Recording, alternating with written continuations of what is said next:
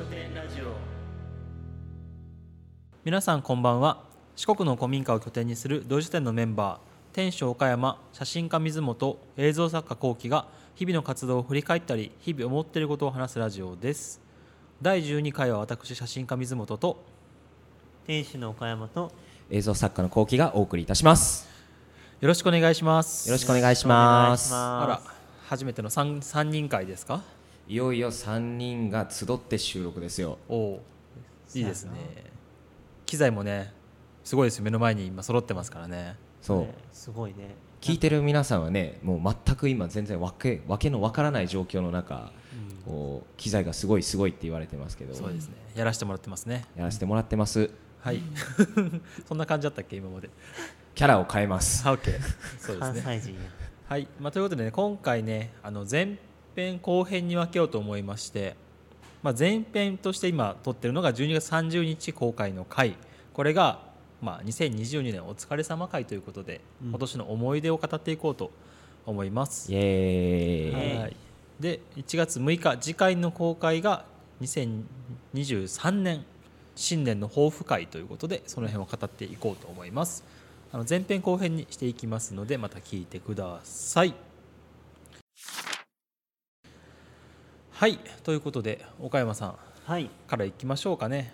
はい。まあまあ、それぞれあの2つずつエピソードを話してもらおうと思いますが、ねうん。ちょっとぐるぐる回していきましょう、うん2個あるので1つずつはい。話してもらっていこうと思います、はい。じゃあ一つ目あります。2022年。2022年一つ目。はい。えっと公務員試験に落ちた。わー。あ あ結構でかい話な気がしますね、えっとね今愛媛県四国は内子町という町にいるんですけれどもそこの公務員になりたかったという夢が砕かれた日としてした。なるほど。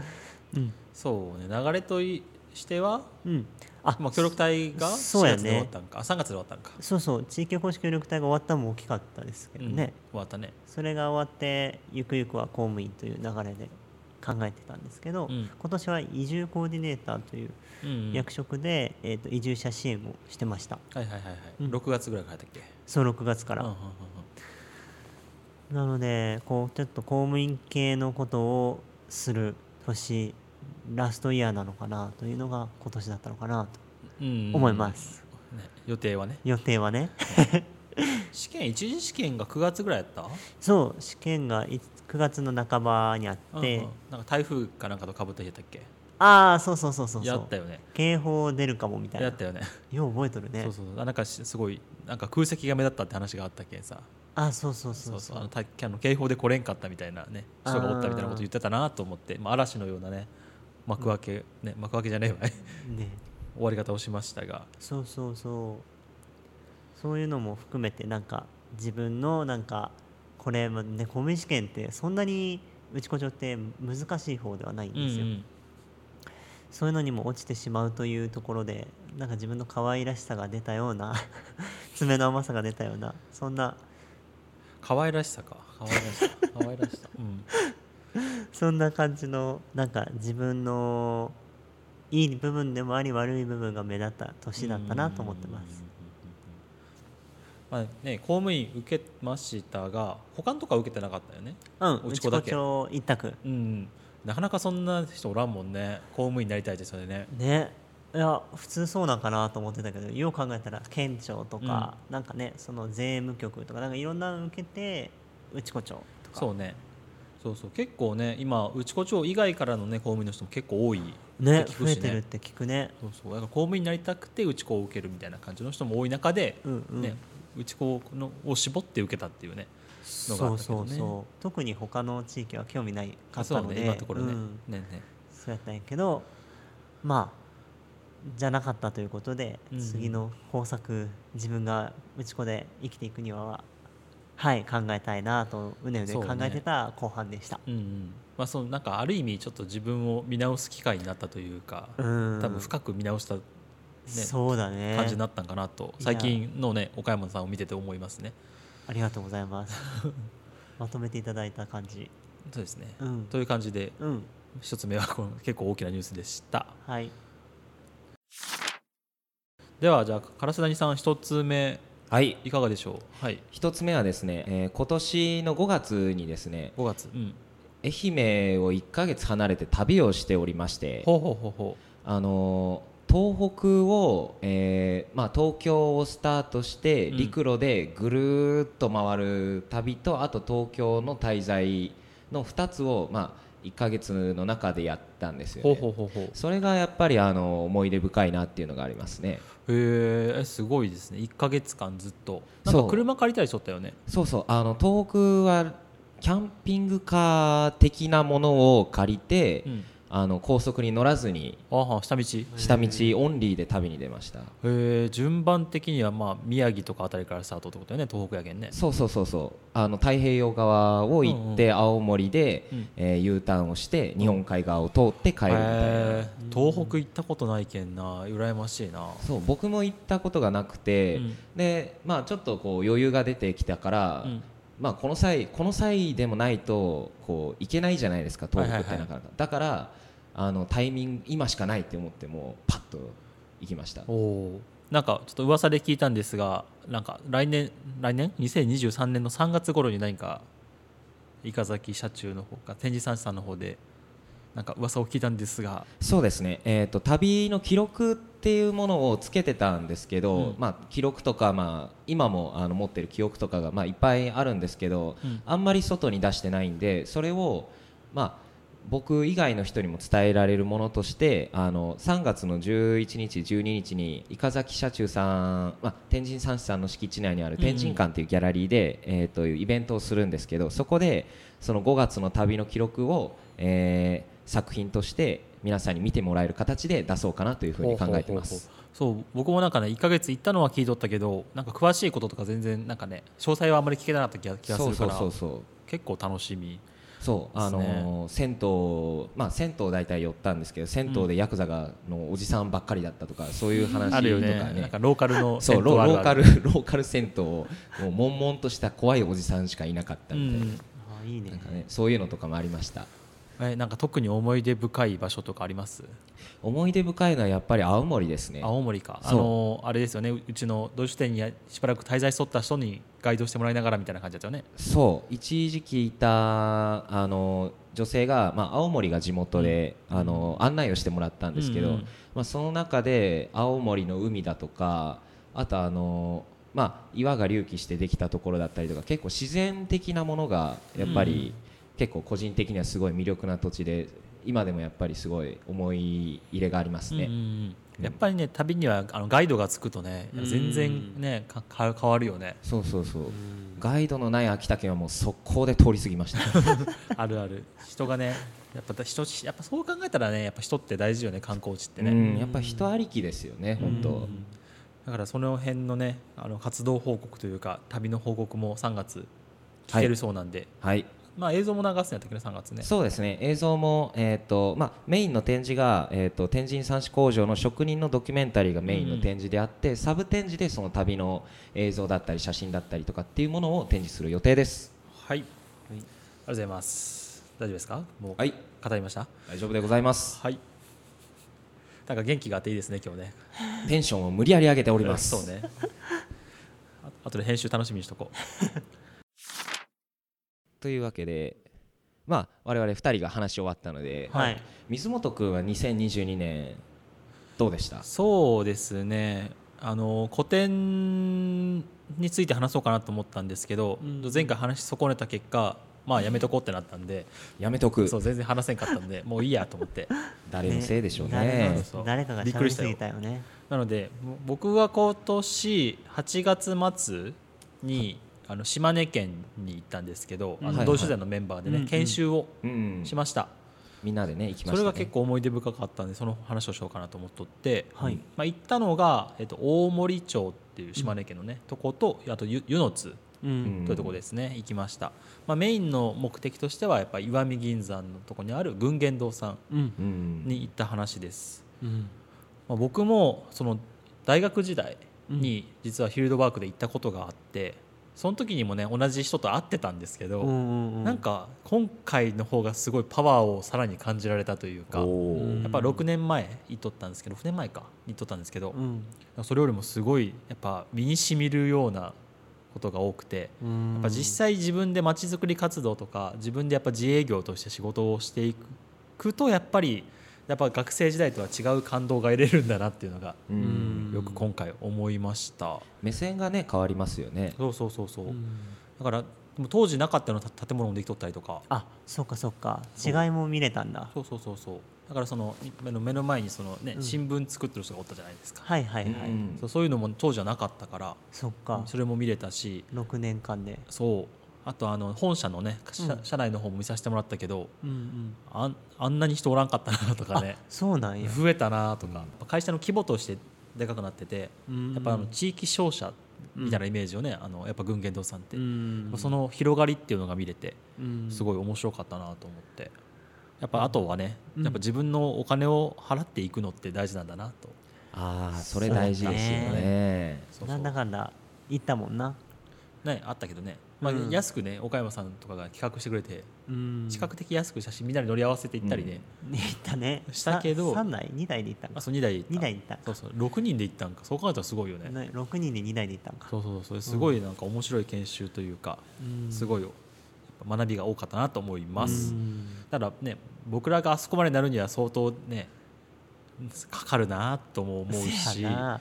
なんて言うんだろう。あとやっぱまちづくり活動をしてやっぱ生き残ったからこそ言えることが多いなと思うから、やっぱ全部を真に受けるよりもやっぱね、うん。もう大事だけどやっぱそこの自分自分の自分の地域をどう落とし込むかみたいなのがちょっと今回気になったことです。確かに。ねいね島根県の石見銀山大森町、うん。すごいいいとこなんで皆さんにも行ってほしいよね。いや本当ねすごいですよね。最高でした。やっぱね無弱案がすごかったよね。あー。無弱案ね。夜ねうん。過ごしたよね。そうそう。なんか何もないんだよね。電気そもないし、うん。水もないのかな？水もそうない。移動はあるけどか、う。ん。だから本当にねろうそくの明かりだけでそうそうそう、ね木造のこう古い建物の中でこうろうそくだけをこうねつけてね水路。うん。そう水路があってその水路の音を聞きながらみんなでこうね話すっていうのがなかなか粋で。うん。あれもねそのね同じ場所をたら再現しようと思ったらどこでもできるんだけど、うん。やっぱあそこやっぱ流れの歴史とか積み重ねがあるからこそあのコミュニティのあの価値が場所の価値があるんだなっていうのがね、うん。すごい思いました。いやーよかったね。と思いますね。はい。はい。ということでうん次行きましょうかね。うん。さっきの1個目が岡山さんかなり大きかったと思いますが2つ目なんかあるんですかね？2つ目。2つ目。あれより大きいことが実はあるかもしれない？い、いやでも実際大きいなって思ったのはさうん、もう人だなって思ったの。2つ目は人です武田武田鉄矢？人という字は。ままとめが武田鉄矢ないけどまあそうで 君まとめたら俺たち喋れないだろ。実際そのさ、うん。あの今のね研修の話もそうだし、うん。今回東京3回行ったんですようん。今年は。ね。去年とか全然来てないもんね、そう全然行けてなくてコロナのいろいろね、あったけんうん。ほいであのなんだかんだやっぱいろんな人に会ったなっていう中で、うん。東京の昔の知り合い大学時代の知り合いもそうだし、うんあのこっちに来て活動する中で知り合った人とか、ね、あとはずっとお世話になってる岡田さんにもたくさん会ったしそうね。うん、そういう人に支えられた1年だったなとは思った。もうさっきの公務員試験の話うん。すごい落ち込んだんですね自分の中で、うんそうね。で結局今年はすごいもう5月3月4月5月ともう落ち込んどったしすごい落ち込む機会が多かったんですけど、うん。それでもなんかやってこれたりとか逆に落ち込んでるからこそ分かったこととかもたくさんあって、気づきをくれたんはその、ね、ずっと一緒におる同意書店メンバーだったり、同意書店の活動からなんか知り合った素敵な方々、ね、伊香崎社長の斉藤さんも、そうね。うんこの間東京に「だからトランク空いてますけど行きますか?」って。うん。東京連れてってくれたりとか本当愉快な人たちに囲まれてるなっていうのが楽しかっうんたです。それだけ聞いたら拉致だけどね。いやでも今年は僕も正直やっぱ3年同士点終わったわけじゃないですか、うん。で4年目今年4年目やったけど、うん。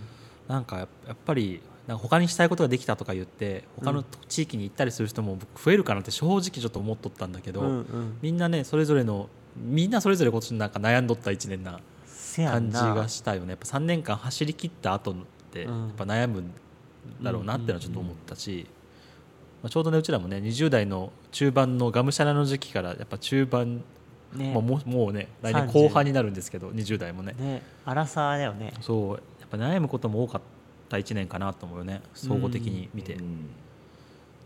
ね、仕事の方向性とかね悩んだと思いますし、うん。うん。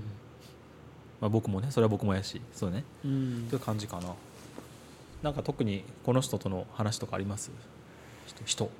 人？ヒューマン。あーでもそうね。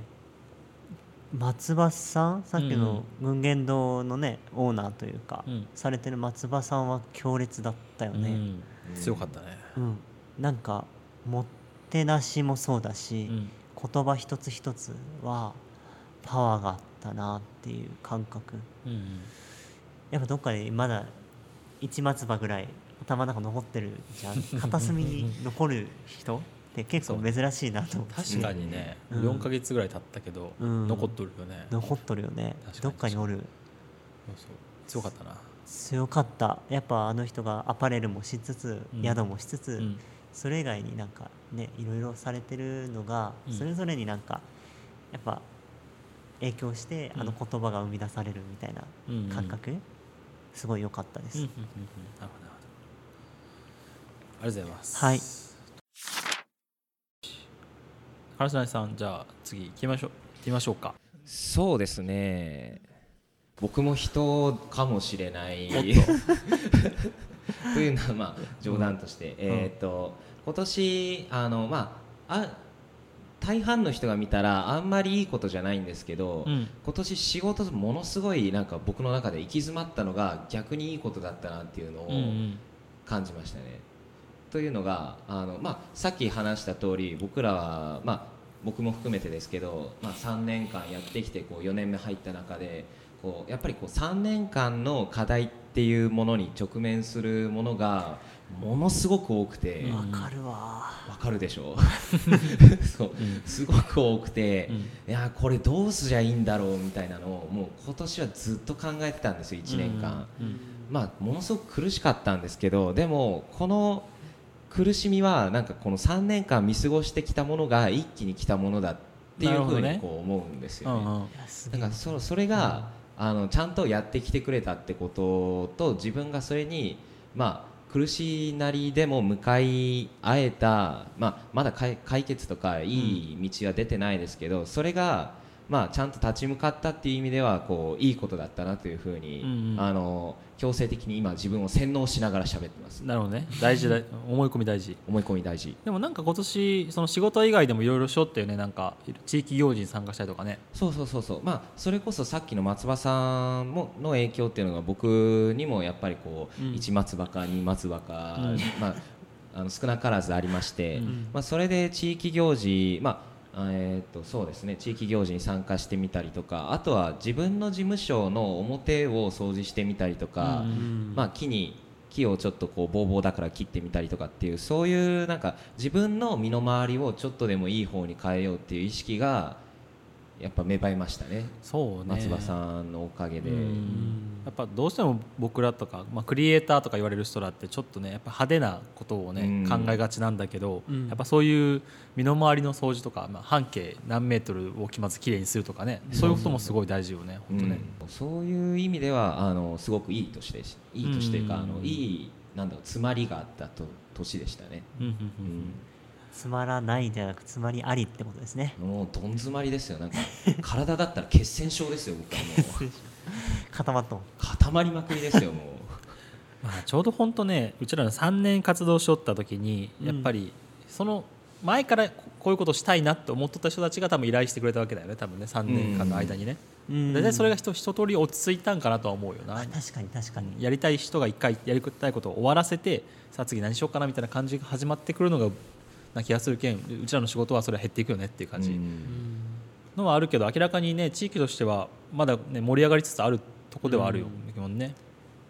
この間もね、うん。家決まったみたいな人、あね、移住者さんでね。2軒ぐらいあって、あそう。うん。なんかねあの若者が単独でちょっとね命知らずにやってくるみたいなことは減ったけど、うん。やっぱ家族な方が来るとかそういうことが増えたけんさ、ううん。ちらのやっぱそういう生活を改めて見直す1年になったのかなと思うよね。そうだね。そうだね。なんかやっぱちょっとねそうね。生活っていうのがテーマかなとはうん。思いましたね今回ね。水本さんどうですか、はい。二つ目。はい。あでもね近い話ではある。2人とも。うん。人ですか？人うん。は半径何メートルですか、いやでもねやっぱ僕もね今年はねあのやっぱ日常っていうのを意識した1年間だったなと思って。どういどういう日常ですか？そうね。やっぱあの個展の後は僕結構4月に個展が終わったんだけどもう結構今年はだらだら過ごした印象があって、うんうんうんまあ、僕はあの一応仕事としては4つ収入の柱があるので、まあ、そのうちの写真業っていうのをちょっと今年は結構お休みしてうんうんうん。あの他の2つ、まあ、あの小田文庫の社館とあと道の駅港の仕事をとりあえずここをしっかりしようと思ってここの2つをしっかりして食いつないで今年は一生きていこうと思ってうんうん。本当結構のんびりさせてもらったって感じです、まあ、特にその中で思ったのが今年ねあの田んぼを借りたじゃないですか。はいはいはい。そう。でお米のこともしたりとか、うん。あと僕はあの家庭菜園とか庭がねたまたまあったんで家庭菜園したりとか、うん。あと今年10月から始めてずっと続いてるんですけどあの薪風呂をね始めたりとかねあうち薪風呂ができる家だったのでもう古民家を借りてたんで、うん。それをずっとしょったりとかなんだろうその自分の豊かさについてちょっと考えるような1年だったなとうん。思っております、なので僕はあの写真を趣味での撮影は6月ぐらいから一切ほぼしてない。うん。ね前言ってたね、うん。それそう。全然写真カメラ本当触ってないんだけどうんまあ、なんなんだろう。これを進歩したのかそれとも後退したのかって言われてどっちか分かんないけどうん。すごいなんか一日一日をなんかのんびり生きるみたいな。うん。なんかすごい今日頑張ったなと思って布団にちゃんと入ってうん。ストレスなく布団に入るみたいなことが今年はよくできたなと思うような1年でした。最近の水本君すごい落ち着いてるよね。うん、多分ね、もともと落ち着いてる方だとは思うけど、そう。やっぱなんかでもねあんま進展したって感じがない。大丈夫なのかなこれと思って。思いながらずっと生きてる。いやなんか懐が深くなった感じがある。ーなんか多少そうかもしれんね。うん。